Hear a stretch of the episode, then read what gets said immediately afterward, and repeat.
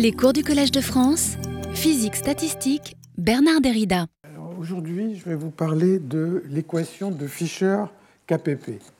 Alors, en fait, c'est une équation qui a été introduite en 1937 dans deux travaux. L'un de Ronald Fischer, qui est un statisticien euh, tourné vers la biologie.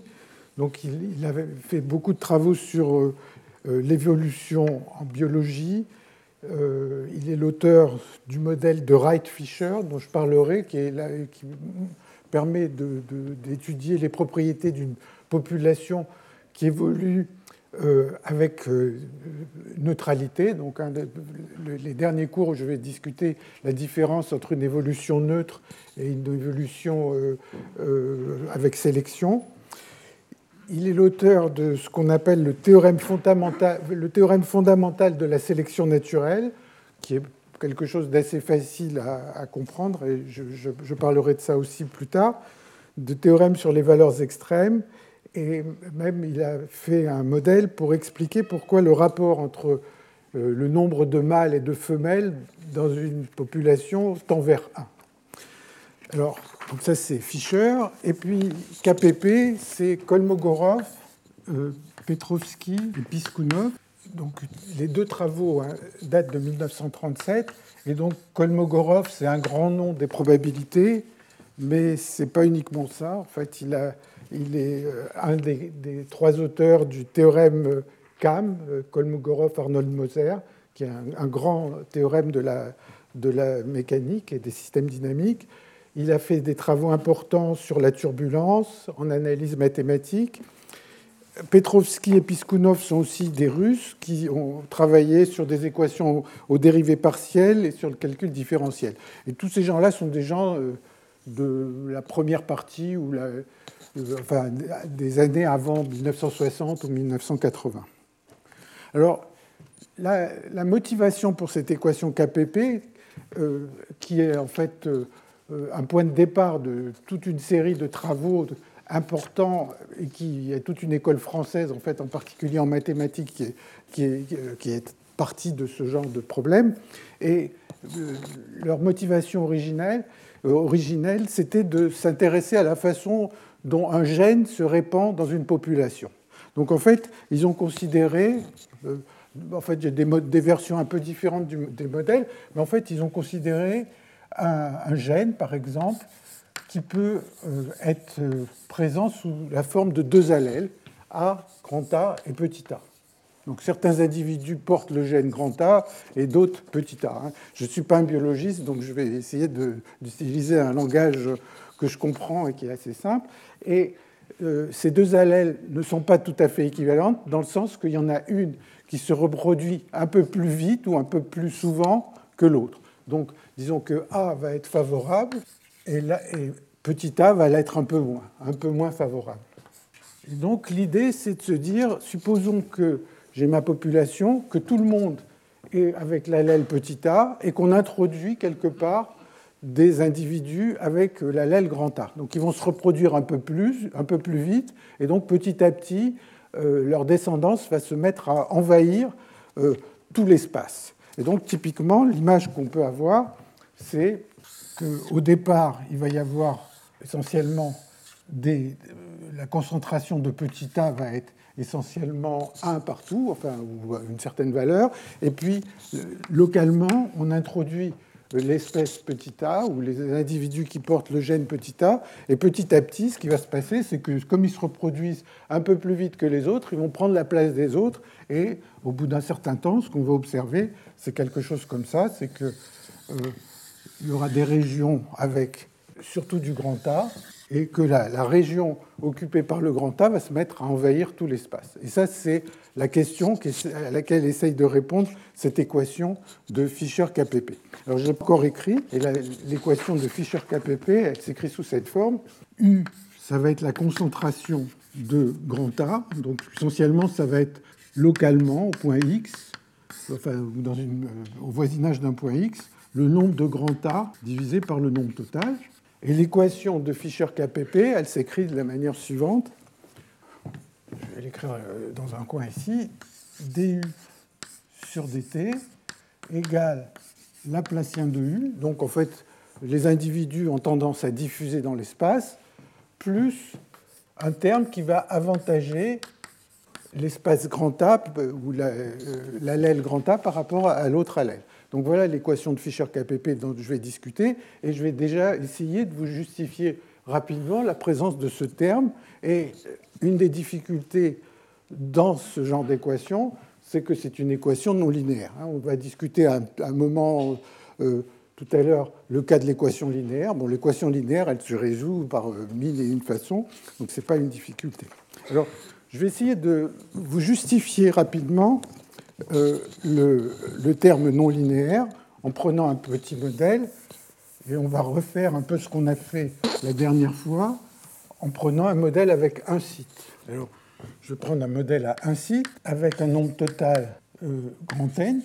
Et donc, le grand N, il va y avoir petit n avec l'allèle grand A et grand N moins petit n avec l'allèle grand B.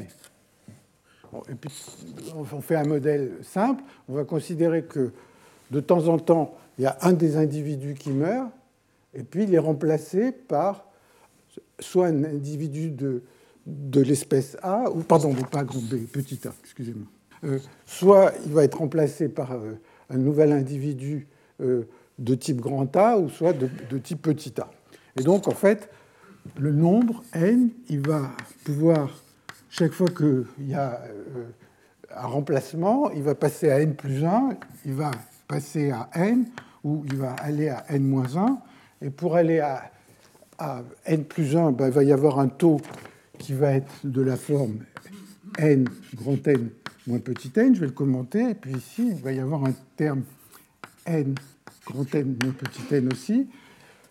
Comment je peux comprendre ce, terme? Eh bien, je vais dire pour que le nombre de grands A augmente, il faut que un des petits a disparaisse, et puis après, euh, la, probabilité que ce soit un grand A qui les remplace est proportionnelle au nombre de grands A qu'il y avait sur ce site. Pareil ici. Donc alpha, c'est plutôt le taux de croissance du grand A, et bêta, c'est le taux de croissance du petit a. Et quand on a dit ça, bon, puis ici, c'est la probabilité complémentaire que je n'écris pas, pour que la somme vaille 1. Et donc, on va, enfin, ça dépend si on prend un système continu dans le temps ou discret, mais disons c'est quelque chose d'assez élémentaire. Et donc l'évolution du nombre, donc là je parle plutôt d'un modèle continu, l'évolution du nombre d'individus sur, sur ce site, ça va être alpha moins bêta, facteur de n grand n moins petit n. Et donc ça, c'est une équation pour ce type de modèle sur un site qui est parfaitement exact, mais qui a l'inconvénient qu'on a déjà vu qu'elle fait apparaître des moments comme n carré, et si je veux calculer n carré, il va falloir que je me préoccupe de n cube, et ainsi de suite. Et donc, en soi, ce problème, il néglige, il, fait intervenir tous les moments, ou toute la distribution de, P de n, et la dernière fois, on a vu comment on pouvait traiter ce genre de choses. Alors, si on, fait une approximation de champ moyen, et l'équation de Fischer-KPP, c'est une équation de champ moyen. Alors cette approximation de champ moyen, elle consiste à dire, bon, ben, euh, il y a ces corrélations, il y a ce second moment, n2, je veux dire que c'est pratiquement n au carré, auquel cas j'ai une équation fermée pour le nombre moyen, donc encore une fois c'est une approximation, et si euh, on introduit u qui est égal à, euh, n est égal à N U. Donc on, passe d'une variable entière avec en imaginant que le nombre total est très grand, qu'on passe à une variable continue, on va trouver que du sur dt égale c u à moins u. et le c, il n'est pas présent dans cette équation, mais en fait on peut s'en débarrasser en changeant l'échelle de temps. Et donc, on tombe vraiment sur ce terme de réaction que j'ai écrit, qui est présent dans l'équation KPP. Alors, juste un commentaire. Bien, si cette équation, évidemment, elle est facile à, résoudre au cours du temps. Et si je regarde au cours du temps, je, je prends un U. Si j'ai un certain U0, U à l'instant 0, ce que cette équation va prédire, c'est que asymptotiquement, U va tendre vers 1 et donc toute la population sur ce site va être va porter l'allèle grand A. Alors ça, c'est ce que prédit cette équation, mais n'oublions pas que cette équation, c'est une équation de type champ moyen. En fait, la réalité, c'est la chose suivante, c'est que si j'introduis un certain nombre, par exemple un individu avec l'allèle grand A, il est possible qu'il meure avant que, sa descendance ait pu croître. Donc en fait, la réalité, c'est la chose suivante. D'abord, le nombre fluctue, et parfois, euh, après ces fluctuations, ben, on va se retrouver avec toute la population euh, qui est de type grand A, ou parfois le, nouvel allèle que j'ai introduit, eh bien, euh, par fluctuation va disparaître, et une fois que ça vaudra zéro, ça restera à zéro. Donc la réalité de ce modèle stochastique, c'est ces courbes-là, ces deux possibilités. J'essaierai d'en parler quand on parlera un peu de, euh, modèles de sélection et d'évolution. En fait, si on veut décrire cet aspect stochastique, on aboutit à ce qu'on appelle, je reviendrai là-dessus, euh, dans, dans, des cours prochains, sur l'équation de Kimura. Kimura qui est un grand nom de, de la biologie et de l'évolution. Mais aujourd'hui, on va surtout discuter cette équation de Fischer-KPP qui est là, et donc qui est une équation de champ moyen. Et peut-être tout à l'heure, si j'ai un peu de temps à la fin, on verra quel type de prédiction donne cette équation de Fischer-KPP qui ne sont pas, qui ne sont pas des, euh, des choses qui se, se réalisent vraiment à cause des, fluctuations qui ont été négligées. Alors, comme je l'ai dit tout à l'heure, si on part de cette équation de Fischer-KPP, si à l'instant initial, donc si, U vaut 0, vous voyez que U vaut 0, on n'a introduit aucun individu de, l'allèle grand A, ben ça reste comme ça. Mais supposons qu'initialement, on introduise à l'instant 0 localement quelques individus de, l'allèle grand A, et bien petit à petit, ce U va grandir, et au cours du temps, donc ça c'est ici à l'instant 0, ceci, au cours du temps, ben comme on l'a vu sur des sites, euh, si on attend assez longtemps, on va atteindre la valeur 1. Donc si euh, on part avec une certaine condition initiale, donc là c'est un problème purement d'ordre mathématique, je me donne une valeur initiale de U de, de X, et puis au cours du temps, bah, intuitivement, on se dit que cette région va s'étendre et il va y avoir un front qui va se développer, qui va avancer. Donc l'aile grand A va se mettre à envahir petit à petit euh, tout l'espace. Hein. Alors ça, c'est donc c'est un modèle euh, pour euh, la façon dont ces gènes se, se, diffuse, enfin se, se propage dans, un espace, mais on pourrait imaginer par exemple deux espèces animales en train de rentrer en compétition, ou bien simplement même une espèce animale en train d'envahir un territoire, ou pas forcément des animaux, des, des, euh, des, arbres qui, qui, petit à petit vont envahir une certaine région. Et la question que se pose euh, au départ Fischer et Kolmogorov, Petrovski et Piskunov, c'est de se dire à quelle vitesse ça avance, à quelle vitesse, comment on envahit l'espace? Et donc, à partir de cette équation, est-ce qu'on peut euh, se demander quelle est la vitesse de ce front? Et donc ça, c'est toute euh, cette analyse de l'équation KPP. Quelle est sa forme? Quelle est sa position? Alors, sa position, on va voir en fait que c'est un aspect un peu plus subtil que ce qu'on pourrait croire. Bon, bah, sa position, si, le, front avec une certaine vitesse v, on aurait tendance à dire que sa position, ça va être vt.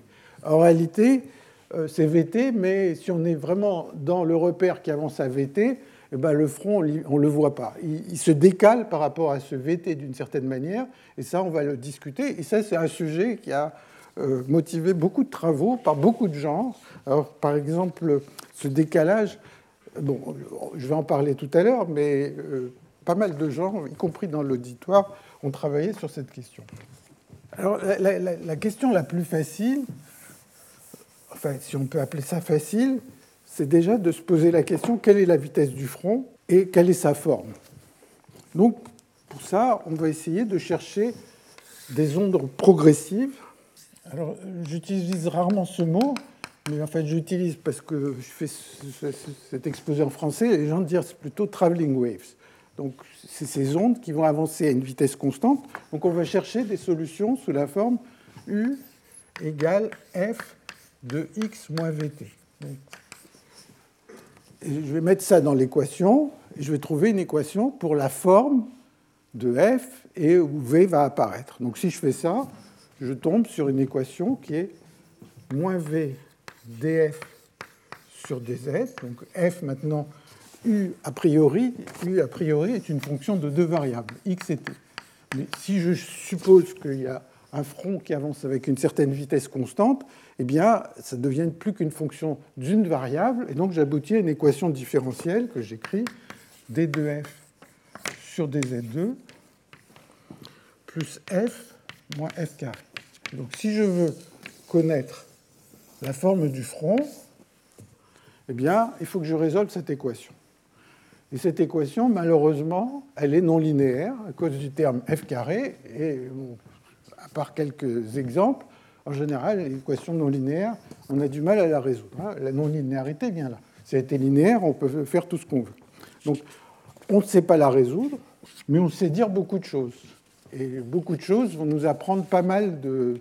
vont nous permettre, en fait, tout ce qu'on peut dire va nous permettre de, dire des choses sur la vitesse, sur la forme du front, etc. Alors, quand je dis qu'on ne sait pas la résoudre, ce n'est pas tout à fait vrai. En fait, il y a une valeur de la vitesse particulière qui est ici, j'ai pris un système où il n'y a pas d'unité. Si vous prenez la vitesse qui est 5 sur racine de 6, alors vous pouvez vérifier que f égale 1 moins tangente hyperbolique de racine de 5 sur 6 z.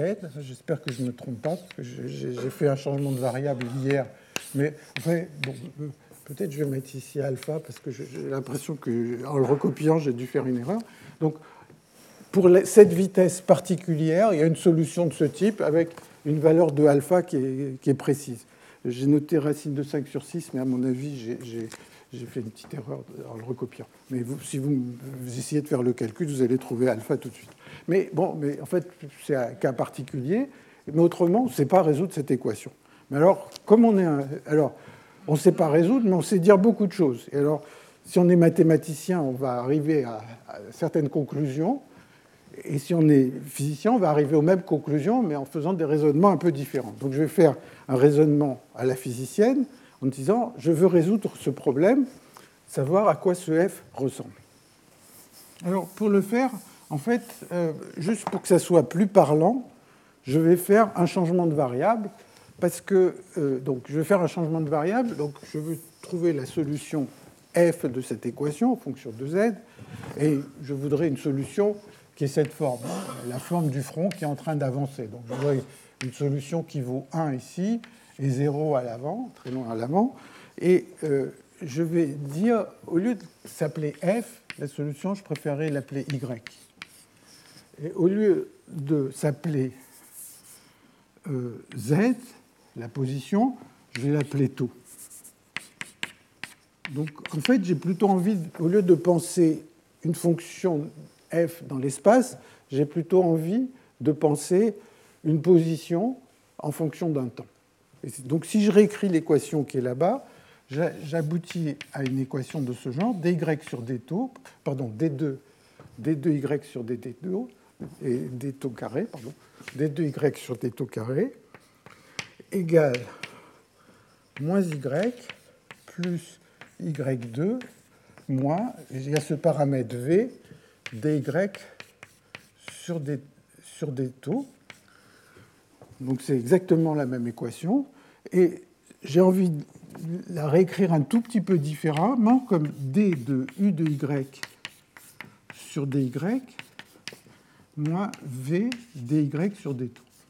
Et donc là, comme physicien, le u, hein, le u, il est facile à trouver, u de y, il est, surtout si je regarde mes notes, y2 sur 2 moins y3 sur 3.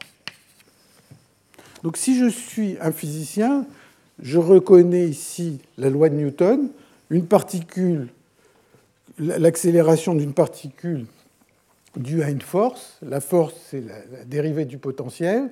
Et puis, c'est, euh, ça, c'est l'accélération de la particule, mais il y a un terme de frottement aussi qui est proportionnel à la vitesse. Hein. dy sur dt, c'est la vitesse. Donc, euh, ce, ce petit v ici, ça devient un terme de frottement. Et donc, malheureusement, la notation ici fait que ce V, c'est un frottement, donc ce n'est pas ce V qui est la vitesse, c'est le dy sur d taux qui est la vitesse dans cette façon de reformuler le problème.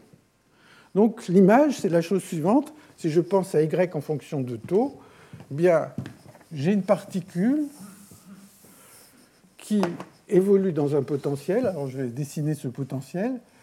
Euh, la partie, donc j'ai y u de y, et j'ai une particule qui est dans un potentiel qui a cette forme.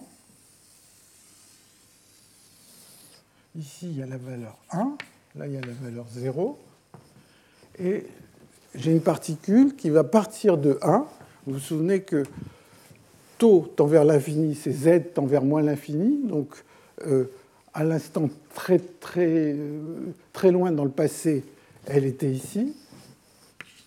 Et puis elle va dévaler. Donc, hein, c'est un peu pour ceux qui, aiment cette image, c'est un peu comme si j'avais un skieur ici, avec son bonnet et puis son bâton, et euh, qui est en train d'essayer de dévaler. Et bien sûr, il y a euh, une force de frottement qui fait que s'il n'y avait pas de force de frottement, il descendrait et puis remonterait à la même hauteur, il s'arrêterait là-haut, et puis éventuellement il, aurait un mouvement pendulaire comme ça. Mais dans le cas présent, il, il, y a un frottement, et donc la particule va descendre, va pas remonter aussi haut, va repasser ici, éventuellement va osciller. Donc en fait, il y a deux types de situations au temps long. Alors tout ça, on peut se faire avec des mathématiques très précises, mais j'essaie d'expliquer un peu l'idée qui permet de, de conclure. Donc, si je regarde au cours du temps, Bon, ben, donc c'est le temps taux. Hein. Si je regarde au, cours du temps ce que vaut cette variable y, eh bien, cette variable y, au temps très lointain dans le passé, on était tout en haut, là, on a beaucoup de mal à démarrer parce qu'on n'a aucune énergie cinétique, ça prend beaucoup de temps pour démarrer. Euh, et puis, ça va, ça va décroître, éventuellement osciller comme ça. Et ça, c'est si V est suffisamment petit. Parce que s'il n'y a pas de frottement, en fait, je vais remonter, redescendre, etc. Donc ça, si la vitesse est suffisamment... Le, enfin, le frottement qui, se trouve être la vitesse du front là-bas. Mais si le frottement est suffisamment petit, eh bien, je vais avoir un Y qui va avoir cette forme. Si le V est suffisamment grand, eh bien, je vais avoir un régime amorti. Hein. De toute façon, euh, la, forme asymptotique ici, euh, la seule chose dont besoin, que j'ai besoin de connaître, c'est la partie linéaire. Et donc, si on demande à quelqu'un de résoudre le problème où il n'y a pas le terme y carré, c'est un exercice que beaucoup de gens ont fait euh, au cours de leurs études, donc ça ne pose pas de problème. Et donc, si le V est assez grand, eh bien, on va avoir plutôt quelque chose qui va être amorti comme ça. Et dans le cas présent, pour, pour euh, pour distinguer entre les deux, eh bien, ce qu'on est sûr, c'est qu'on va avoir ces oscillations. Il suffit de, résoudre le problème linéaire, d'oublier le y2. Dans le cas présent, ça va se passer si v est plus petit qu'une certaine valeur critique qui se trouve être égale à 2 ici, eh bien, on va avoir des oscillations. Si v est suffisamment grand, euh, plus grand que 2, eh bien, il va y avoir un régime amorti. Alors, en fait, en fait, euh, une, façon, une, façon, de le voir, euh, donc, je suis toujours en, train d'essayer de, résoudre cette équation.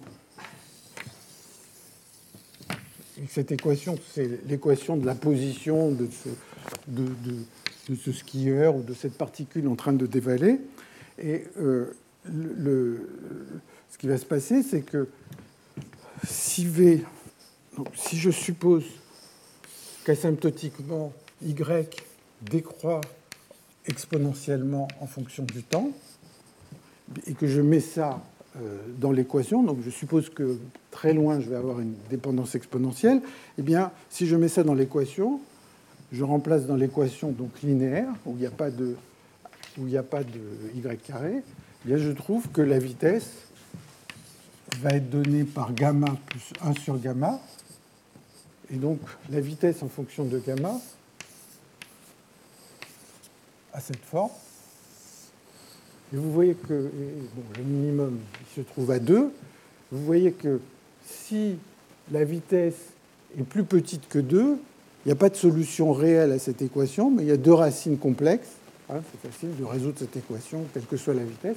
Il y a deux racines complexes, et quand j'ai deux racines complexes, ça aussi.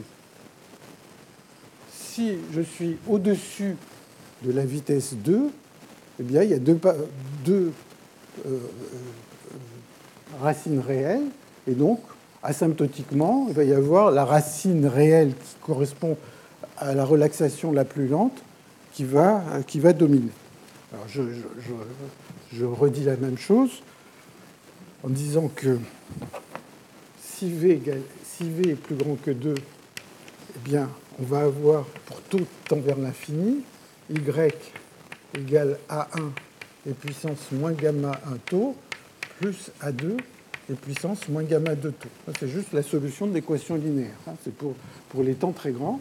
Et sinon, si V est plus petit que 2, Y va être de la forme A et puissance euh, gamma réel plus I gamma imaginaire T plus A étoile et puissance moins gamma R moins I gamma imaginaire T.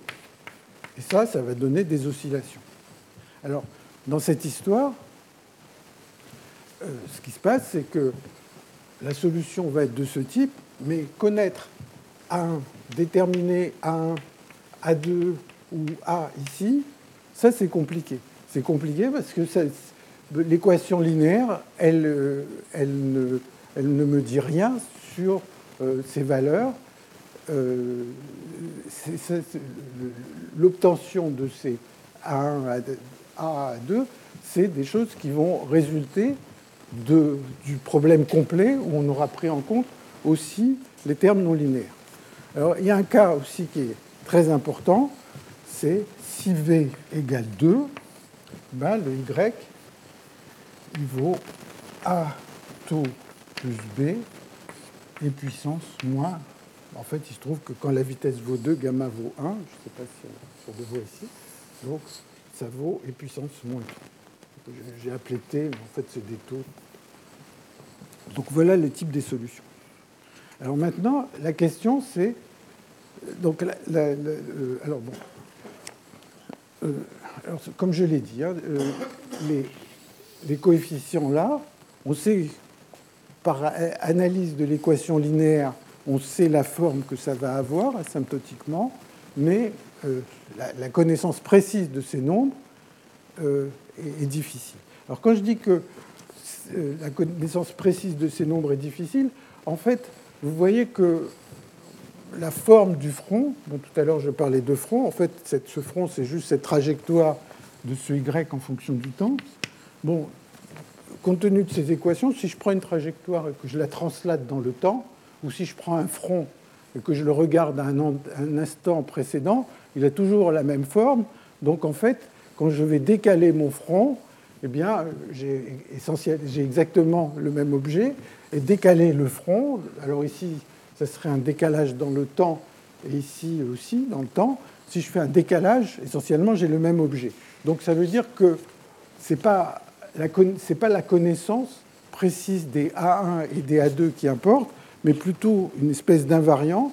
Et alors il se trouve que ces invariants, c'est euh, que, bon, c'est juste un petit calcul de mathématiques, c'est-à-dire on, dit, supposons que je translate euh, cette solution dans le temps, eh bien je vais, je vais réaliser que 1 sur gamma 1 log de A1 moins 1 sur gamma 2 log de A2 constant dans le sens où euh, si je fais une translation, cette, quantité ne va pas bouger.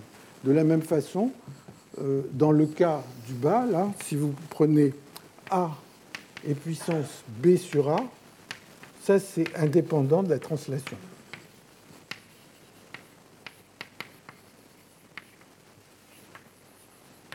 Et vous voyez que en translatant dans le temps, je vais changer A et B, mais je ne vais pas changer cette quantité. Donc je peux toujours, par exemple, me placer dans la situation où B vaut 0, et euh, ce nombre-là va rester le même, que B vaille 0 ou pas.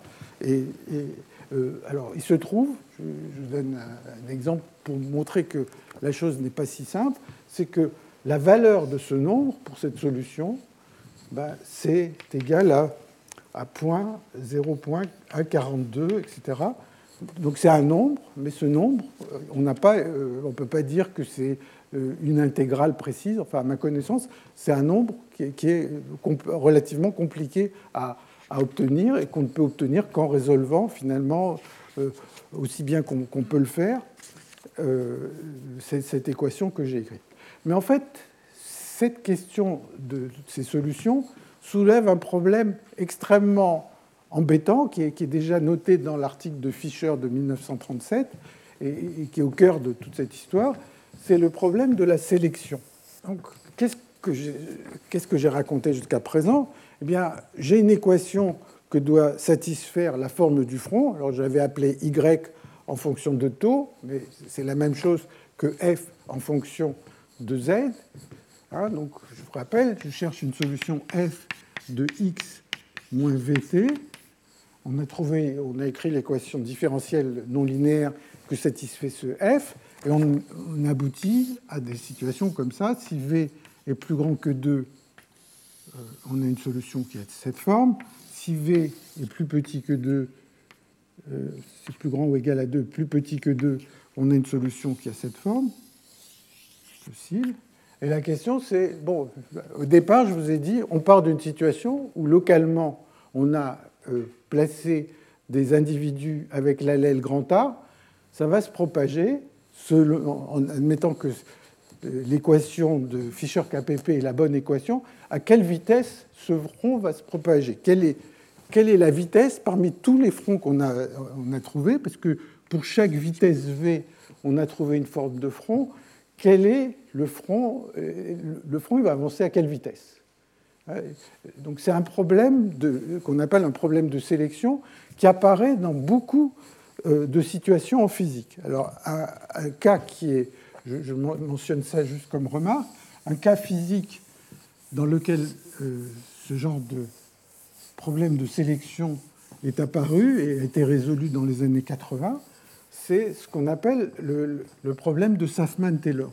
le problème de Safman-Taylor, hein, je le dis brièvement, c'est imaginez que vous avez deux plaques très proches et entre les deux, il y a un fluide euh, visqueux. Donc, je, regarde de dessus, j'ai mes deux plaques, enfin si je faisais un tout petit peu de perspective, voilà, j'ai mes deux plaques, et à l'intérieur, il y a un fluide visqueux. Et maintenant, on essaye d'injecter, par exemple, de l'air, un fluide moins visqueux dans, euh, dans, ce fluide visqueux. Donc, on va souffler là-dedans de l'air. Et ce qu'on voit, c'est apparaître un doigt qui s'appelle le doigt de Safman-Taylor, qui va avancer avec une certaine vitesse. Donc, il va y avoir une espèce de bulle d'air qui avance à l'intérieur de ce, euh, fluide euh, visqueux. Et cette bulle, on peut se poser la question, à quelle vitesse avance-t-elle? C'est exactement euh, le même genre de question qu'ici. Et comme ici, ce que les gens trouvent, par un calcul que je ne vais pas faire, c'est que, en fait, il y a toute une famille, un paramètre de vitesse possible, et que cette famille dépend essentiellement, enfin, elle peut être paramétrée par, par le paramètre qui ici est la distance entre, euh, disons, si j'appelle x euh, et y, la, distance au centre, je l'appelle y, eh bien pour chaque rapport x, y, donc pour chaque rapport entre euh, la distance de ce doigt de Safman-Taylor au bord divisé par euh, la, largeur ou la demi-largeur de, cette expérience, eh bien il y a une vitesse possible.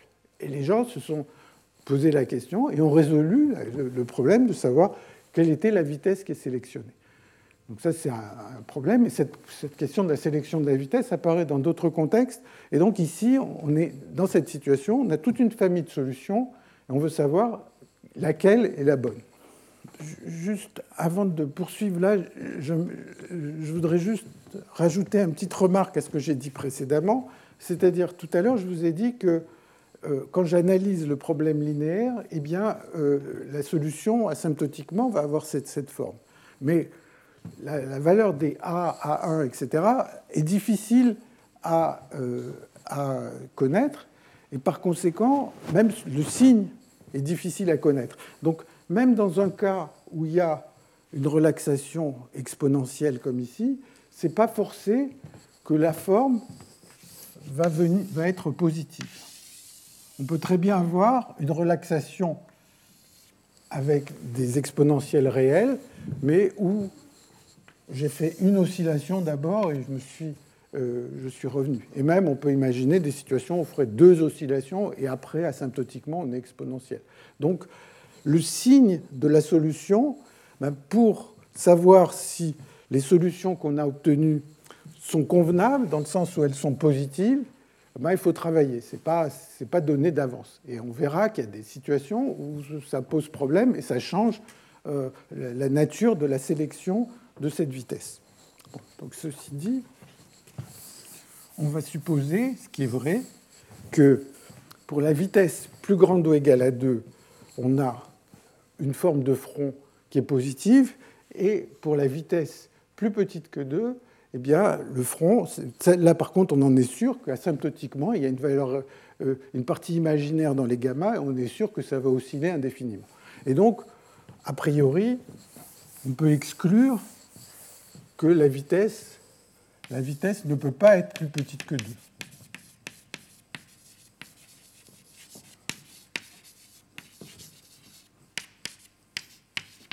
Parce que le front change de signe et qu'on ne voit pas comment la densité d'individus avec l'allèle A pourrait devenir négative quelque part. Donc, sans doute, ça, ce n'est pas des solutions acceptables. Maintenant, il nous reste toute une famille de solutions. Alors, on va voir aussi, encore une fois, à la physicienne, que la vitesse ne peut pas, enfin même c'est presque à la mathématicienne, ne peut pas être plus grande que 2. Et donc il va rester plus que 2. Alors comment on le voit? Eh Bien, c'est relativement facile, surtout si j'ai mes notes sous les yeux. Si je prends l'équation, donc je me place dans une situation unidimensionnelle, si je prends l'équation du sur dt égale d2u sur dx2 plus u moins u2, alors, une chose qui est vraiment facile à faire, c'est de considérer l'équation linéaire qui lui est associée. Donc, je vais considérer d de UL sur dt égale d2 de UL sur dx2 plus UL. Hein, c'est une autre équation, mais euh, bon, elle est linéaire. Dès qu'on est dans une équation linéaire, on sait résoudre, et je vous donne la solution. Eh bien, U de x et de t, Hein, finalement, là, ça serait juste de la diffusion. Le terme UL rajoute une croissance exponentielle en plus. Et donc UL de x et de t va être égal à et puis, 1 euh, sur racine de, de 4 pi t, intégrale de u de x0 et de 0, et puissance moins x moins x0 au carré sur 4t et puis ici, il y a et puissance t devant. Donc si vous, si vous euh, j'espère que je ne dis pas de bêtises, si, si, vous prenez cette formule, vous rentrez dans l'équation, vous allez trouver qu'à l'instant initial, la, condition initiale était bien u de x0 et 0. Hein. Donc s'il n'y avait pas le terme u ici, eh bien, il n'y aurait pas les puissances t, donc ce serait purement l'équation de diffusion. Et puis euh, le, terme en U rajoute juste exponentialité. Alors, à quoi ressemblent ces solutions Donc, ce qu'on a envie de faire, c'est de regarder U en fonction de. Donc maintenant, c'est U de x et de t. Donc, à l'instant t égale 0, ben, par exemple, on va supposer qu'on est Alors, je vais prendre une situation ou par exemple à l'instant initial, c'est souvent une condition que les gens prennent, c'est on va considérer que U vaut 1 jusqu'à une certaine valeur, par exemple jusqu'à l'origine, et puis que U veut 0 après. Donc essentiellement tout le monde est à la grand A à gauche et personne à droite, et on s'attend à ce que cette région soit envahie. Et donc la solution pour U de x et de t, on s'attend à ce qu'au bout d'un certain temps, donc ça c'est à t égale 0, et au bout d'un temps t, on va avoir un front qui va avancer comme ça, et on voudrait s'intéresser à la vitesse. Maintenant, si je prends le UL, donc la solution de l'équation linéaire, je prends la même condition initiale, et là, au bout d'un certain temps, alors UL, il peut croître avec le temps, il ne va pas saturer à 1. Enfin là, là j'ai mal dessiné, c'est pour rester à 1. Et le UL va avoir une forme comme ça. Le UL, je peux dire tout ce que je veux dessus, puisque c'est une solution de l'équation linéaire, j'ai une, formule explicite, etc. Donc je peux dire toutes sortes de choses dessus. Et ce que je constate, euh, donc la, clé de, ce qui va me permettre de, conclure que la vitesse ne peut pas être plus grande que 2, c'est de dire qu'en fait, u de x et de t est toujours plus petit ou égal à ul de x et de t. Pourquoi? Bon, bah, C'est relativement évident. On voit tout le temps, on part avec la même condition initiale et u, il augmente moins vite que UL. Il est toujours en dessous. Il ne peut, pas, peut pas le dépasser. Donc le U, il va être à gauche du UL. Et donc, si j'arrive à trouver un point ici, à un certain instant t, où le UL est très petit, bon, ben, je suis sûr que euh, le U, il sera, il sera derrière, donc il avancera un peu moins vite qu'un endroit ici où le UL est très petit. Donc si on fait ça, eh bien, on se rend compte que le front, ici, donc il suffit de regarder la forme asymptotique. c'est juste pour t grand et x grand à quoi ça ressemble. Donc pour t grand et x grand, c'est juste une intégrale ou une fonction erreur dont il faut trouver la forme asymptotique. Ça, on peut le, euh, soit le trouver dans des livres, soit le faire à la main si on veut. Et c'est UL est égal à e puissance t moins x2 sur 4t fois t sur racine de pi x racine de t. Peu importe la, formule. Donc ça c'est pour x, hein, c'est la forme asymptotique. Et donc je vais dire, bon, quand ça va valoir, par exemple, je peux prendre une valeur très petite, je dis par exemple quand ça vaut un centième ou, ou 10 moins 100 ou ce que je veux, bah, je vais essayer de trouver où se trouve euh, la coordonnée du point x où ça vaut un centième, ça va me donner ce point vert, et ce que je sais, c'est qu'à cet endroit-là, eh ben, le u sera plus petit qu'un centième. Donc le front il sera essentiellement à gauche de ça. Alors quand je fais ça, eh bien, je trouve, donc juste en, en essayant de résoudre ici quelle est la valeur de x pour laquelle ça vaut un centième ou 10 moins de tout ce que vous voulez, je vais trouver que le point vert ici, il a une position xt qui vaut 2t moins 1 demi de l'octet. Et donc ça, ça me dit que le front, de toute façon, qui a été créé, il n'avance pas à la vitesse de t. Il, est un peu en retard. Forcément, il est un peu en retard. Et ce calcul, euh, non, pardon, enfin, ça c'est le point vert, et ce calcul me dit, ça c'est pour l'équation linéaire, et ce calcul me dit que bah, l'équation, la solution de l'équation non linéaire, l'endroit où se trouve le front qui est là, il est à gauche. Donc le xt de l'équation complète, il est plus petit que 2t moins 1 demi de log t. Maintenant, combien petit il est? Comment il se décale? Donc ça veut dire que si je suis euh, dans un euh, si je suis dans un repère qui avance exactement à la vitesse 2t, ben le front, il sera, il sera, de plus en plus loin derrière moi. Mais pourtant, le front, il avance essentiellement à cette vitesse de t. Mais il prend un peu de retard, et il prend un peu de retard à cause de cette condition initiale bizarre.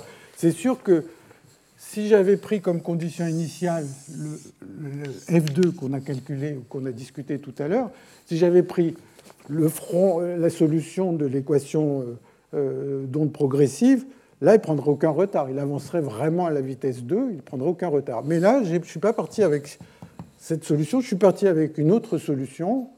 Et euh, le, retard, en fait, ce qu'on va voir, c'est qu'il ne dépend pas précisément de la condition initiale que j'ai prise. Eh bien, il avance, il, a une position qui est un peu plus lente. vous pouvez me dire, tout ce terme de log, ce n'est pas très intéressant, mais en fait, ça, ça, ça a rempli des, je ne sais pas, peut-être sûrement des dizaines ou des centaines d'articles à la suite euh, d'un travail de Bramson, encore une fois, Bramson, dont on a parlé la dernière fois, et euh, qui, date des années, de la fin des années 70. Donc il a deux articles en 78 et en 83. Et Bramson prédit la chose suivante que la position du front, c'est égal à 2t moins 3 demi de log t. Alors, donc ça, c'est le 3 demi. Enfin, pour les gens qui ont, réfléchi à ces questions qui ont entendu des fois des séminaires sur ces questions, tout le monde parle du 3 demi de Bramson. C'est vraiment euh, un résultat qui est, qui est, important.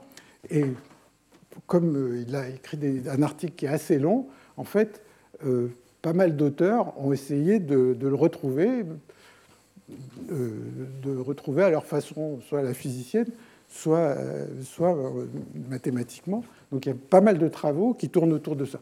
Alors, une des raisons aussi pour laquelle ce 3,5 est important, c'est qu'il apparaît dans beaucoup d'autres contextes. Il y a beaucoup d'autres contextes dont on parlera un petit peu quand je vais parler, euh, euh, pas la prochaine fois, mais la fois d'après, du mouvement brownien branchant, où ce 3,5 apparaît, et il apparaît dans d'autres problèmes où il y a des variables aléatoires qui, ont des corrélations logarithmiques. Et c'est toujours le même 3,5 qui apparaît. Alors, euh, parfois un peu déguisé, mais c'est toujours le même effet qui se produit. Alors, en fait, Bramson, c'est un mathématicien, et donc il a montré ça sous certaines conditions. Et la condition, et on va voir un peu d'où viennent ces conditions tout à l'heure, il faut que U de x0 et de 0, que la condition initiale décroisse suffisamment vite. Et donc, il a besoin que ça décroisse plus vite que l'exponentielle, pardon, u de x, la condition initiale, u de x décroît plus vite que l'exponentielle et même un peu plus vite que cette exponentielle. Donc il faut x puissance 2 plus epsilon. Donc il faut que ça décroisse suffisamment vite. Donc euh, une condition initiale comme ça marche. Une condition initiale avec une décroissance qui est plus rapide que e puissance x, donc par exemple e puissance moins 2x, ça va marcher. Mais si la condition initiale décroît trop lentement, alors ce résultat n'est pas, pas bon. Et en fait, hein, le travail de Bramson, donc ce que je vais essayer de faire, c'est d'essayer de, de, justifier un peu ce 3,5 à notre façon, mais je vais juste euh, indiquer auparavant euh, ce que Bramson prédit dans, le cas où ça ne décroît pas de cette manière. Et euh, donc je fais ça rapidement. Si u de x et de 0 décroît exponentiellement avec un gamma plus petit que 1, donc ça décroît plus lentement, alors xt, et ça on va voir que c'est facile à comprendre, ça va être un v de gamma fois t. Donc ça veut dire que ça ne va même pas avancer à la vitesse 2, ça va avancer plus vite, et le v de gamma, il est égal à gamma plus 1 sur gamma. Donc euh, le front avancera plus vite. Et puis après, il y a toute une discussion de savoir si ça décroît exponentiellement euh, comme ça, de savoir quel est le rôle du préfacteur. Et donc, il a montré que si u de x et de 0 décroît en e puissance moins x fois x puissance nu, eh bien, la position du front va être 2t moins. Euh, alors attendez que je ne trompe pas. Moins nu moins 1 sur 2 log t. vous voyez que quand on s'approche du moment où on réalise cette condition, quand le nu va vers moins 2. Alors, attendez que je ne dise pas de bêtises. J'espère que j'ai mis le nu au bon endroit. J'ai l'impression que c'est moins. Quand le nu vaut 2, non, alors ça doit être x moins. Dans mes notes, je me suis trompé. C'est quand nu vaut 2, enfin, quand nu vaut 2, quand, le nu qui est ici vaut 2, on arrive à moins 3,5. Alors peut-être qu'il y a quelqu'un qui peut me corriger, qui connaît bien mieux le sujet que moi, mais euh, c'est un plus ici. Oui, ça doit être plus. Donc j'ai juste fait une erreur dessus. D'accord. Bon, ben, euh, dans mes notes, il y a x nu et la seule différence, c'est que dans mes notes, il y a à moins à la place du plus. Et, alors maintenant, euh, ce, que, ce que prédit Bramson, il est même plus précis que ça. C'est-à-dire si c'est exactement moins x, x moins 2, il dit, là, il y a moins 3,5 de l'octet, et puis il y a plus log de l'octet. Donc vraiment, il arrive à quelque chose de, très précis. Donc je vais essayer euh, d'expliquer brièvement euh, d'où vient ce 3,5. Alors, en fait, ce qu'il faut bien avoir en tête, c'est que on a ce front qui est en train d'avancer. S'il avait exactement la forme du front asymptotique, il avancerait à la vitesse 2. Et la position, ce serait 2t. Ce ne serait pas 2t moins 3,5 de l'octet. Donc le fait qu'il y a ce, retard ici, ça provient du fait que le front, il n'est pas exactement, il n'a pas exactement la forme du front asymptotique. Il est un petit peu déformé. Et alors, on peut se demander comment il est déformé. Et la, façon dont il est déformé, c'est qu'en fait, dans toute cette région ici, ben essentiellement, il ressemble à la fonction f2. Mais si je regarde loin en avant, dans une région d'ordre racine de t, eh bien, il n'a pas encore la forme du front final. Il est en train d'évoluer. Et pour prendre ça en compte, on va supposer que dans cette région, donc dans la région à l'avant du front, là où U est petit, on va supposer qu'il euh, est en train de se déformer. Et donc, une façon de faire, c'est d'essayer de, résoudre l'équation de FKPP dans cette région. Et bien sûr, dans cette région, bah, U est petit. Donc, en fait, on peut faire appel à l'équation linéaire dans cette région. Donc, on va essayer de résoudre l'équation linéaire dans cette région qui est très à l'avant, mais malgré tout, le système est non linéaire. Donc ça veut dire que le U par ici, il est de la forme AX et puissance moins gamma X. Près d'ici, c'est la solution. Euh, il n'y a, même pas de gamma, c'est puissance moins X, parce qu'on est à la vitesse 2. Donc, quand on se rapproche de l'endroit où le front est notoirement non nul, eh bien, on a cette forme mais à l'avant, on a une forme d'échelle. Et donc, j'indique juste comment on peut arriver à ce genre de. Euh, à, trouver le, 3,5 sans, sans trop d'efforts, hein, mais il y, il y, a, pas mal d'autres façons de le faire, bien sûr, et beaucoup plus rigoureuses. Donc, on va supposer que le U, dans cette région, il est de cette forme U égale T puissance alpha, une certaine fonction d'échelle de x moins 2t plus un certain phi de t inconnu, divisé par t puissance alpha, et puis fois e puissance moins x moins 2t euh, plus phi de t. Donc, donc on va, si on était proche du front, ce serait cette forme exponentielle. Le phi de t me donne essentiellement le décalage, et on met une espèce de fonction d'échelle ici qui va raccorder ce qui se passe dans cette région avec ce qui se passe euh, euh, près du front. Donc, et on va mettre ça dans l'équation linéaire. Et le seul endroit où intervient la non-linéarité, c'est qu'on va vouloir que ceci se raccorde avec la forme du front F2. Donc, euh, donc si on veut que ça se produise, eh bien on veut que la solution G de cette équation, enfin, on va écrire l'équation que vérifie G, mais qu'on veut surtout, c'est que G de Z soit de la forme AZ quand Z tend vers 0. Où le A, c'est le point 1,42 dont j'ai parlé un peu plus tôt. Donc, si vous prenez cette forme, que vous la faites rentrer dans l'équation linéaire, ça vous donne deux choses. Ça vous dit que forcément, l'exposant alpha qui est là vaut 1 demi, et ça vous dit que le G est solution d'une équation linéaire, 1 demi de G. Bon, c'est un peu technique, mais je l'indique simplement. Moins T phi prime G moins G seconde égale 0. Et donc là, on a une certaine équation linéaire. On voit que phi prime T, c'est le paramètre important. Ça veut dire que phi prime T est important, va être une constante qui va être importante. Ça veut dire que euh, phi va être en log T. Donc déjà, on a le log T. Maintenant, il faut savoir quel est la, euh, euh, le choix de ce paramètre, parce que si t phi prime vaut une certaine valeur, s'il vaut 3,5, c'est le 3,5 qu'on cherche. S'il vaut autre chose, ben, on sera en désaccord avec Bramson. Donc cette équation, elle peut se résoudre en termes de, fonctions hypergéométriques, bon, peu importe, ou on, peut l'écrire sous la forme d'une intégrale, ça n'a pas beaucoup d'importance. Mais la seule chose, c'est que la valeur, lorsque le paramètre vaut 3,5, eh bien, la solution, c'est g de z égale a z et puissance moins z2 sur 4. Si ce nombre est plus grand que 3,5, le g change de signe. Encore une fois, si, le u si le G change de signe, ça veut dire que la forme du front n'est pas positive, donc ça ne m'intéresse pas. Donc T phi prime plus grand que 3,5, c'est pas possible parce que G change de signe.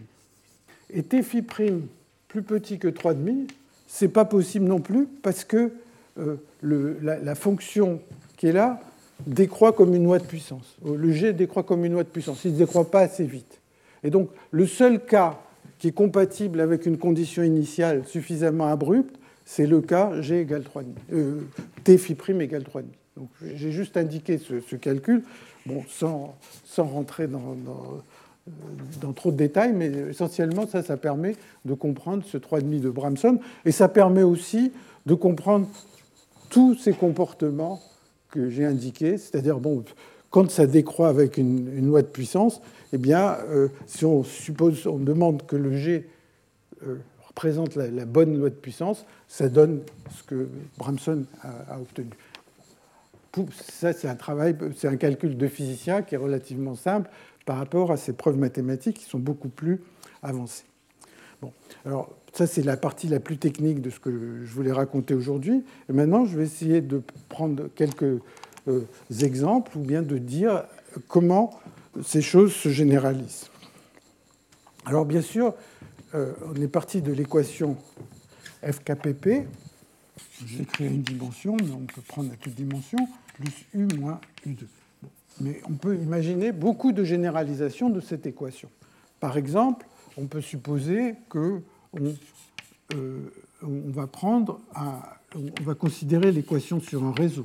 UI plus 1 plus UI moins 1 moins 2UI plus UI moins UI carré. Donc ça, c'est une première généralisation à laquelle on pensait, on va en discuter. On peut prendre une équation du genre du sur dt égale d2u sur dx2 plus un certain f de u. Donc on peut changer les non-linéarités, on peut passer sur un réseau, on peut prendre un temps discret plutôt qu'un temps continu, et il va y avoir essentiellement les mêmes phénomènes. C'est-à-dire, il va y avoir une vitesse particulière qui va être sélectionnée dans tous les cas, qui sera plus 2. On va voir comment on peut la calculer, ce n'est pas très compliqué.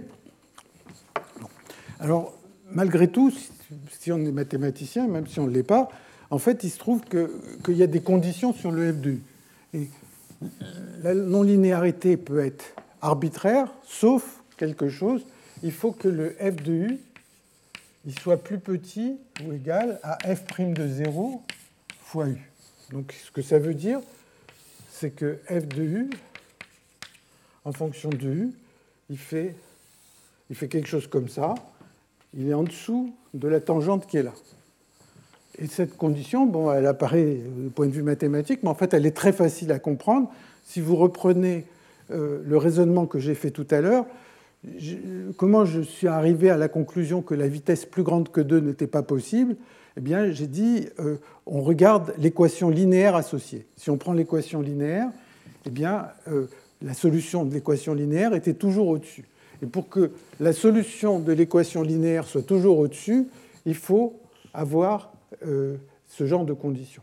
Et on verra dans d'autres exemples de front, etc., qu'on peut avoir des, résultats très différents de, cette vitesse minimum euh, si le f de u ne satisfait pas cette, euh, solution. Alors, juste pour vous montrer comment on calcule la vitesse, par exemple, vous pouvez vous demander, est-ce que si on est euh, sur le réseau, est-ce que la vitesse vaut 2 ou pas? La, réponse est non. Et comment on va la calculer? Eh bien, on va faire quelque chose de, simple, qui résume un peu euh, ce que j'ai raconté jusqu'à présent. C'est-à-dire, on va se dire, voilà, il va y avoir la solution, asymptotiquement, elle va être une fonction de x moins vt, et euh, quand je suis très loin à l'avant, ça va être une exponentielle. Peut-être une exponentielle avec une partie imaginaire, peut-être pas, je ne sais pas, mais toujours est-il que je vais supposer que ça décroît en e puissance gamma x moins vt. Donc je dis, voilà, si on est très loin à l'avant, bah, le ui de, t, il va être de la forme e puissance moins gamma i moins vt.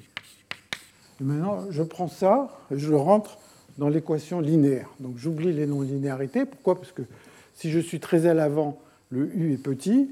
J'oublie les non-linéarités, je remplace, et je vais trouver que gamma v égale e puissance gamma plus e puissance moins gamma moins 2 plus 1. Et donc, si je dessine v en fonction de gamma, en fonction de gamma, eh bien, je vais trouver quelque chose comme ça. Et la vitesse à laquelle le front va avancer si je pars d'une condition initiale suffisamment abrupte, c'est le minimum ici, ce v Alors, j'ai fait le calcul, par exemple, euh, j'ai fait le calcul. Dans le cas euh, que j'ai écrit ici, la vitesse minimum, elle va valoir 2.07 au lieu de valoir 2. Donc, pas Et si on prenait une discrétisation du Laplacien plus précise, sans doute on se rapprocherait encore du 2. Mais euh, ça, c'est un calcul, mais la vitesse, on peut la prédire avec une très grande précision, juste comme le minimum de cette fonction. Donc ce minimum de cette fonction peut avoir euh, autant de chiffres significatifs qu'on veut. Alors, j'ai fait un, autre petit calcul qui est euh, juste qui peut illustrer aussi ce calcul de la vitesse, que je vous laisse comme, comme si vous avez envie de jouer un peu avec ça, souvent c'est juste chercher le minimum d'une fonction assez simple. C'est imaginer que je prenne l'équation euh, discrète, cette équation discrète, donc je ne sais pas moi, f kpp discrète, et que je la mets sur un réseau à deux dimensions. donc je, je commence avec des U non nuls quelque part, et maintenant il va y avoir un front qui va avancer. Ce front va avancer à une vitesse qui est 2.07 dans cette direction, mais dans la direction, par exemple, ici, bon, ben, le calcul est un peu différent. On met encore une fois une exponentielle, mais allant dans cette direction. Si vous faites ça, vous allez trouver que la vitesse vaut 2,39. 2.039. Donc, bon, c'est un petit calcul qui, qui n'est pas, compliqué à faire. Une autre, euh, puisque parle, je parle de, dimension, c'est aussi assez facile de, généraliser euh, le calcul de Bramson. Et le calcul de Bramson, si on est en dimension D, alors il va donner que. Donc là, je, parle dans, euh, hors du réseau. Hein, je suis sur je suis euh, dans l'espace euh, homogène, bon, donc avec le, vrai Laplacien, eh bien, on va trouver que le rayon de cette tâche augmente en 2t moins d plus 2 sur 2 log t. Donc le cas d égale 1, c'est Bramson, et ça, c'est une généralisation. Donc tout ça, c'est vraiment des généralisations évidentes. Alors, la, dernière chose sur laquelle je voudrais revenir, c'est l'effet des fluctuations, et pour vous dire en quoi euh, ces calculs quand même sont des euh, résultats de champs moyens, et qu'est-ce que ça change si on fait des fluctuations, si on prend en compte les fluctuations, si on essaye de vraiment résoudre un problème. Et donc pour ça, hein, dans les, 20 minutes qui restent, je vais parler d'un modèle qui est aussi très, très utilisé ou très étudié chez les mathématiciens, mais qui peut être un modèle pour la façon dont une épidémie se, se répand, c'est ce qu'on appelle le processus de contact. le processus de contact, euh, il est assez facile à, définir. Donc vous prenez un réseau régulier. En fait, euh, dans beaucoup de ce que je vais dire tout à l'heure, ça va être le réseau à une dimension. Et maintenant, chaque site est soit occupé, soit vide. Donc un peu comme dans un modèle d'Ising. Donc il y a une variable TOI qui vaut soit 1 ou 0 selon qu'il est occupé ou vide. Maintenant, les, particules dans ce, problème ne bougent pas du tout. Les particules, la seule chose, c'est que de temps en temps, elles meurent et de temps en temps, elles euh, sont contaminées par leurs voisins. Donc, ce qui se passe, c'est qu'un site donné peut mourir avec un taux 1, et puis un site vide au voisinage d'un site occupé peut devenir occupé avec un taux lambda. Et puis s'il a... Alors après, il y a différentes versions du modèle, mais supposons qu'il ait deux sites occupés euh, à côté, bah, la probabilité de devenir occupé, c'est 2 lambda. On pourrait mettre lambda ici aussi, enfin on peut, jouer avec ça comme on veut. Et donc, ça, c'est ce qu'on appelle un processus de contact. Donc les particules ne bougent pas, mais sont dans deux états, occupés, pas occupés.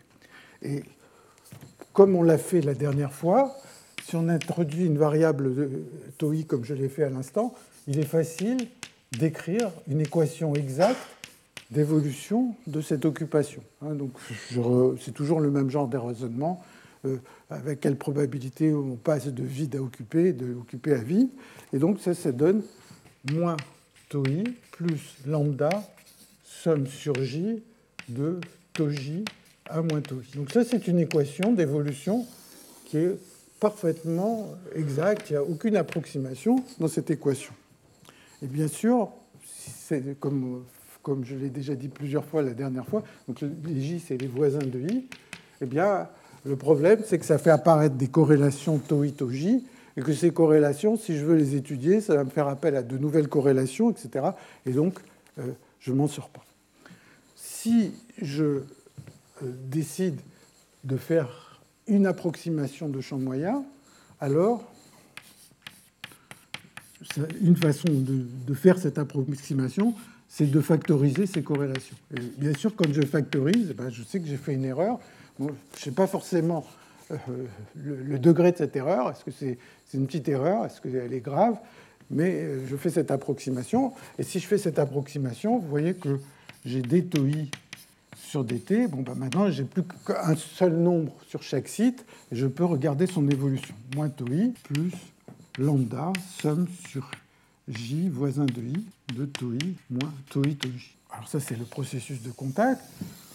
Comme on l'a vu la dernière fois aussi, bon, bah, si je pars d'une situation homogène, si je pars d'une situation homogène, c'est-à-dire que euh, si tous les taux sont ρ, hein, euh, pour l'instant, enfin, il y a l'aspect où on voit un front en train d'avancer et d'envahir une région, mais il y a une autre.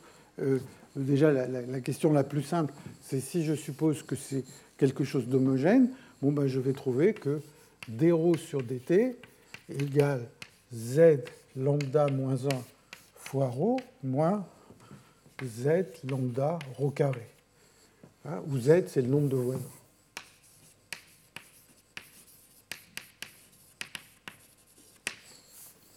Alors, si je dessine en fonction de lambda, vous voyez qu'il va y avoir une valeur critique qui est lambda égale 1 sur z et que rho au bout d'un temps t, bah, si on est en dessous de 1 sur z, il va mourir, donc on va tomber vers 0. si je pars d'une valeur de rho au cours du temps, elle va décroître. Si je suis au-dessus de cette valeur, eh bien, ça va croître. Et ici, ça va décroître. Et donc, il va y avoir ce qu'on appelle une transition de phase, euh, où il va y avoir une phase vivante qui va apparaître. Donc, ça, c'est un exemple simple de, transition de phase que l'on voit dans une, dans une théorie de champ moyen, bon, très ça ressemble à une transition de phase d'un système magnétique. Alors, en termes un peu plus imagés, si on veut parler de contamination, si on veut penser vraiment que une, particule, un site occupé, ça correspond à un individu qui est contaminé, il peut guérir ou il peut contaminer ses voisins. Et manifestement, bon, on peut se poser la question est-ce que l'épidémie va s'éteindre ou est-ce qu'elle va se propager et va rester euh, présente euh, indéfiniment, même s'il y a des gens qui guérissent, la contamination va, va être active tout le temps. Donc là, il y a une transition de phase qu'on voit en champ moyen. Alors, une chose étonnante, a priori, si on a un peu d'expérience en physique statistique, c'est que la transition de phase, elle existe même à une dimension.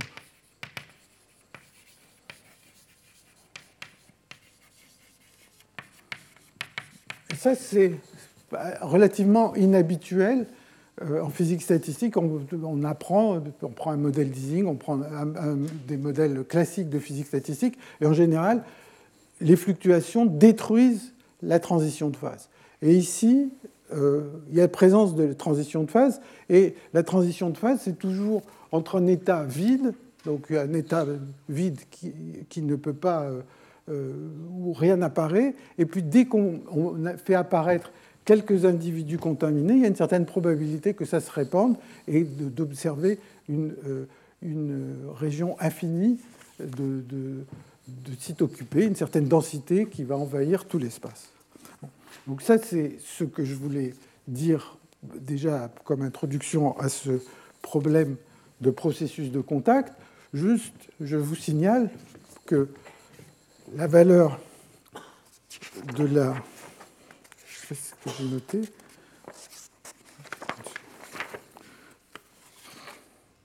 Donc, que à une dimension, il y a une transition de phase pour une certaine valeur lambda critique. Et donc, là, j'ai trouvé une référence qui date d'une vingtaine d'années, et les mathématiciens ont prouvé que ce lambda critique est compris entre 1,53 et 1,94. Et bon, les, mathématiciens aiment bien les inégalités, les physiciens aiment bien les, égalités, et donc euh, le même article cite cette valeur en fait à, une dimension 1,649. Et en préparant ce cours, j'ai voulu écrire un petit programme. Et effectivement, euh, des programmes que je vais essayer d'indiquer euh, une façon de procéder permettent de trouver ce genre de valeur de manière assez précise. Donc, alors, si vous regardez, donc ça veut dire que si lambda est plus grand que lambda c, ben, l'épidémie survit. si j'attends très longtemps, eh il va toujours y avoir des sites occupés, à condition que je sois sur un, réseau de taille infinie. Et euh, en dessous de ce lambda C, ben, ça, meurt. Et juste pour petit commentaire, c'est que vous voyez cette valeur de lambda critique, bon, qu'on soit mathématicien ou physicien, on est bien d'accord que ça vaut plus que 1, mais si vous prenez le champ moyen, à une dimension, le nombre de voisins c'est 2, donc la théorie de champ moyen, elle prévoirait que lambda c, c'est 1,5. Donc vous voyez que le champ moyen, là, il ne fait pas, des, miracles. Il prédit une transition très loin de la véritable transition qui est à cette valeur. Donc pour terminer, je vais essayer de, revenir à la question de front qui avance dans ce problème euh, de processus de contact et, euh, et, je vais essayer de, de, vous dire ce qui se passe donc front dans le processus de contact. Alors, euh, la première chose, c'est que si vous prenez le vrai processus de contact, eh bien, si vous partez avec un nombre fini de euh, sites occupés, bon, il y a une certaine probabilité non nulle que, euh, si on est au-dessus du seuil, il y a une certaine probabilité non nulle que ça envahisse tout l'espace, mais il y a une certaine probabilité non nulle que les trois individus que j'ai mis là meurent avant d'avoir contaminé les autres. Hein. Donc ce n'est pas sûr qu'il euh, y aura un front qui va se former quand j'ai un nombre fini de sites occupés au départ. Par contre, si je pars avec un nombre infini de sites occupés, donc je dis par exemple tous les sites à gauche de l'origine sont occupés, ou bien même tous les sites à gauche de l'origine sont occupés avec une densité un millième, mais bon, ce qui veut dire qu'il y aurait une infinité de sites occupés à gauche, alors la densité va atteindre une certaine valeur d'équilibre et un front va se mettre à bouger. Et la question, c'est à quelle vitesse avance ce front?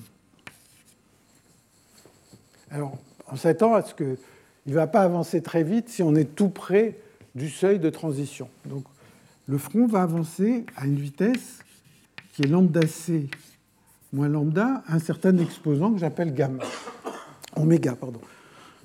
donc, une des questions qu'on peut se poser quand on vient de la théorie des phénomènes critiques, c'est on part avec ce processus de contact, on met par exemple tous les sites occupés à gauche, ou bien on, part avec une certaine densité, ça ne va pas changer grand-chose, et euh, on veut savoir à quelle vitesse avance ce front et comment il va dépendre de la distance au point critique.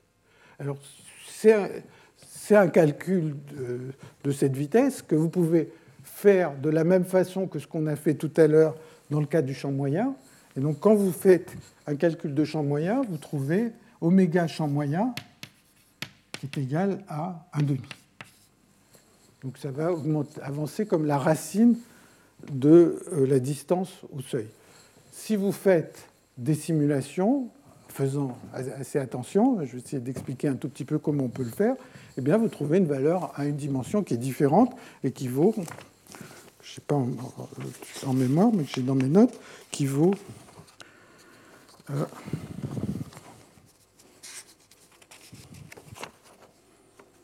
qui vaut 0,637. Vous pouvez me dire, euh, donc à une dimension, c'est 0,637. Et donc ça, c'est un exposant critique. Et le genre de technique qu'on doit utiliser pour l'obtenir, c'est des techniques de genre renormalisation, des choses dont j'ai parlé dans le cours de l'année dernière. Alors dans le cas présent, je vais vous dire une façon, c'est avec ça que je vais terminer, une façon d'estimer par des méthodes numériques euh, cet exposant. Alors en fait, cette façon, elle repose sur ce qu'on appelle les effets de taille finie. Donc, ça consiste à prendre des petits systèmes et d'essayer de calculer avec un ordinateur, mais avec un ordinateur pour un système de quelques sites, on peut calculer tout ce qu'on veut avec la précision qu'on veut, c'est-à-dire des, dizaines de chiffres significatifs si on en a envie.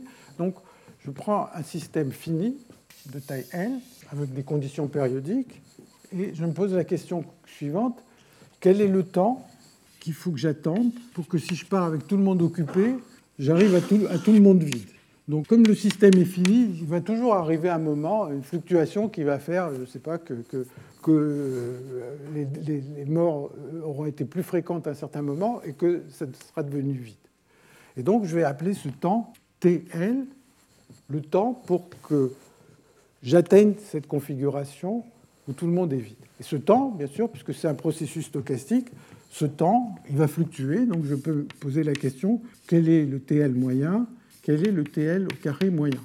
Je pourrais euh, calculer les autres si ça m'amuse. Et ça, c'est un petit programme, en fait, je ne sais pas, de trentaine de lignes, qui permet de calculer ces temps pour des L allant de, je sais pas, de, de, de 2 à 18 ou 20 comme ça, euh, on peut avoir ça avec une certaine précision. Ça a juste à chercher euh, le vecteur propre d'une matrice ou quelque chose comme ça. Et donc c'est quelque chose qui pose aucune difficulté. Et maintenant, je voudrais savoir quel est le point critique. Bien, ce que je vais faire, c'est que je vais. Alors c'est ce qu'on appelait l'année dernière euh, les, rapports de Bitter. Je vais dessiner tau L divisé par tau L carré. Donc ça, ça me donne une idée de la façon dont ces temps fluctuent et en fonction de lambda. Et ce que j'observe, c'est la chose suivante.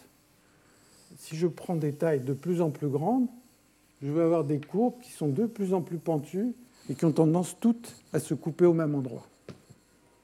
Et l'endroit où elles se coupent, c'est lambda c. Alors si je regardais avec un microscope, en fait, l'endroit où elles se coupent, c'est pas exactement, elle se coupe pas pile au même endroit, et plus elle est grande, plus le point d'intersection est proche du vrai lambda c.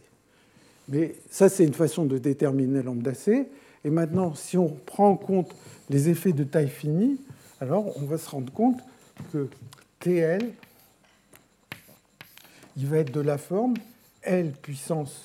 Alors, je, donne les noms de ces exposants tels qu'ils existent dans la littérature. Une fonction de lambda moins lambda c fois L puissance 1 sur nu perpendiculaire. Donc en fait, euh, essentiellement, je vais, juste définir rapidement ces, deux exposants, mais étant donné que j'ai ces courbes, si je veux connaître cet exposant qui apparaît là, je l'ai appelé 1 sur nu perpendiculaire, peu importe, il suffit que je regarde comment la pente ici se met. Euh, attendez que je ne dise pas de bêtises.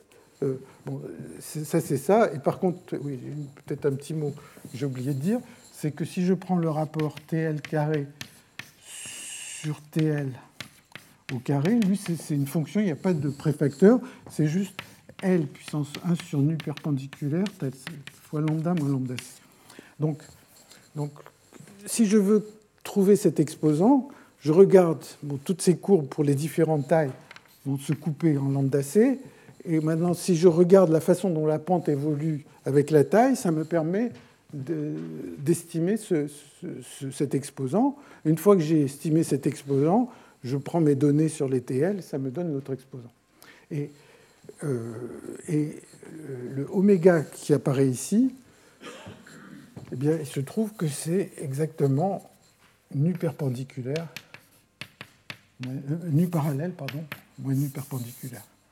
Donc, une façon de calculer, vous voyez, c'est en fait tout ça, ça a à voir avec la théorie des phénomènes critiques parce que c'est un petit peu magique et ces effets de taille finie parce que vous voyez que là, je pars d'une situation où il n'y a aucun front ou rien du tout. Je regarde juste le temps pour lequel qu'il faut attendre pour que euh, le système disparaisse, hein, parce que même si lambda est grand, eh ben, tout va disparaître, tout va s'arrêter parce que le système est fini. Il y aura toujours une fluctuation qui va m'amener dans cet état. Bon, ben, si je mesure ces temps, ce qui est facile à faire par un programme informatique, ça me permet d'estimer ces exposants et ça me permet de prédire avec quelle vitesse le front dans le problème de contact va avancer. Ça va dépendre de ces exposants qu'on sait calculer par les méthodes standards du groupe de renormalisation ou d'effet de taille finie. Je m'arrête là et je vous remercie. Retrouvez tous les contenus du Collège de France sur www.colège-2-france.fr.